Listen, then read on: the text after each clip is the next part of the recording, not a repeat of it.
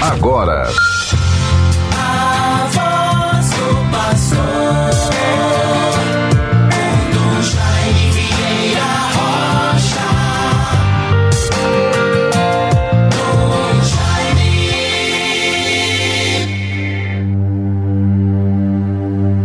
Tende compaixão de mim, ó Deus, e libertai-me.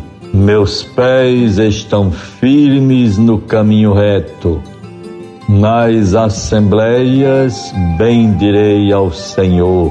Salmo 25, versículos 11 e 12. Vejam, bons ouvintes, recitemos esta antífona para o dia de hoje, dia 14 de março de 2022, segunda-feira, segunda semana da quaresma. Tende compaixão de mim, ó Deus, e libertai-me. Meus pés estão firmes no caminho reto. Nas assembleias bendirei ao Senhor. Bons ouvintes todos, com muita esperança e paz, vivamos intensamente o dia de hoje. O que será que nos chama a atenção? Estamos vivendo esta segunda-feira, tempo da quaresma.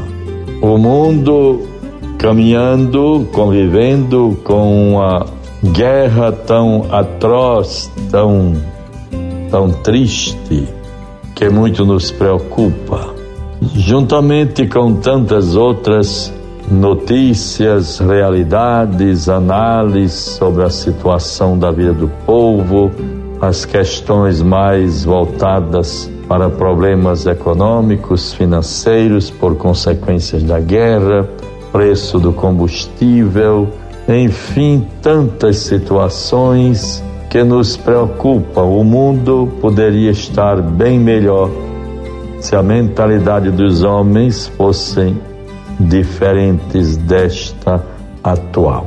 Como precisamos mudar? Precisamos de outras lutas, lutar por outros valores, para que o povo realmente tenha condições de viver em paz, com dignidade. Pois vejam, bons ouvintes, Nesta segunda-feira, vamos prosseguindo na vivência da espiritualidade da Quaresma. Tempo de penitência, de interiorização da vivência da fé, revisarmos um pouco a nossa vida, pedirmos a Deus a graça da conversão. É sempre bom lembrar, há mais de 50 anos, a Igreja do Brasil, durante o tempo da Quaresma, empreende, publica e promove a campanha da fraternidade. Neste ano, com um tema tão oportuno, tão feliz, fraternidade e educação. Fala com sabedoria, ensina com amor. Vejam o que nós vamos encontrar na introdução deste tema tão bem escolhido devemos sim nos interessar pela educação, valor, obrigação, dever de Estado, direito do cidadão básico para uma sociedade melhor. Em 2022, pela terceira vez, a educação volta a ocupar as reflexões da campanha da fraternidade, agora impulsionada pelo Pacto Educativo Global. Pacto Educativo Global é uma iniciativa, uma proposta do Papa Francisco. Apresenta alguns elementos constitutivos de uma educação humanizada que contribua na formação de pessoas abertas, integradas e interligadas, que também sejam capazes de cuidar da casa comum já que a educação será ineficaz e os seus esforços estéreis se não se preocupar também por difundir um novo modelo relativo ao ser humano, à vida, a sociedade, a relação com a natureza. A impressão que às vezes, meus bons ouvintes, você que nos acompanha, meu caro irmão, cara irmã em qualquer lugar, tem impressão que às vezes nós não entendemos a nossa missão.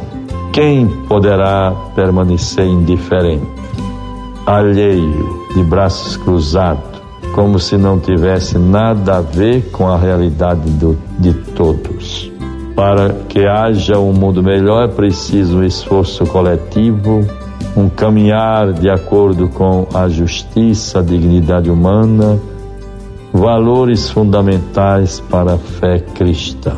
Então vejam quantos valores aqui compõem esta educação, este processo de educação humanizada que contribua na formação de pessoas abertas, integradas e interligadas que também sejam capazes de cuidar da casa comum, o meio ambiente, a natureza como tal, a ecologia e também vejam o meio ambiente e tantas outras realidades que compõem a existência humana, a existência humana.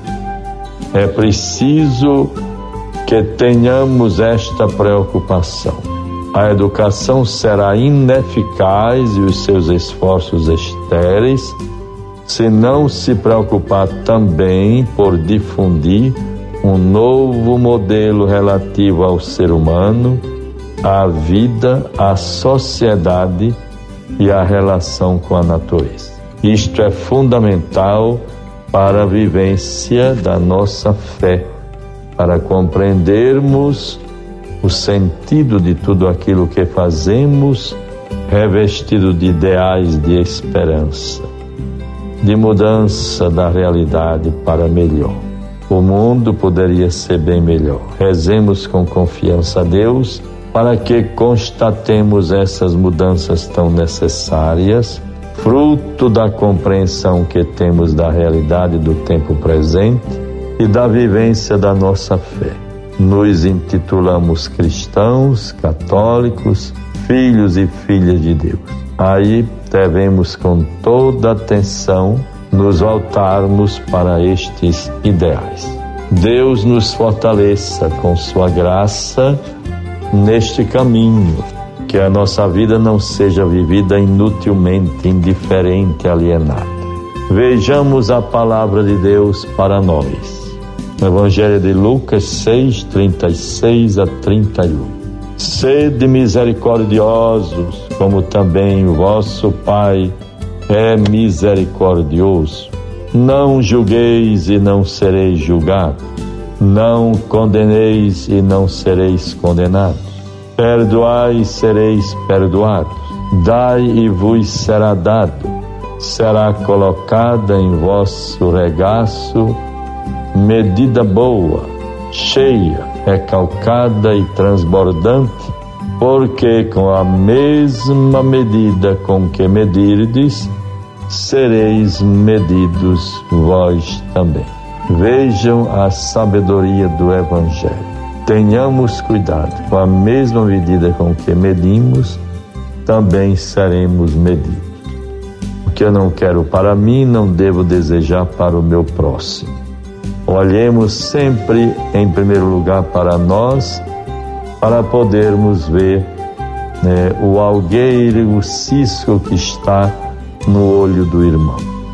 Devemos olhar para nós, tirar a trave que está no nosso olho e assim vermos o cisco que está no olho do irmão.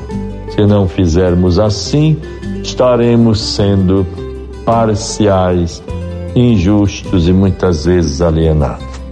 Deus nos favoreça neste dia com sua graça, uma boa semana de trabalhos e atividades em nome do Pai e do Filho e do Espírito Santo. Amém. Você ouviu a voz do pastor com Dom Jaime Vieira Rocha.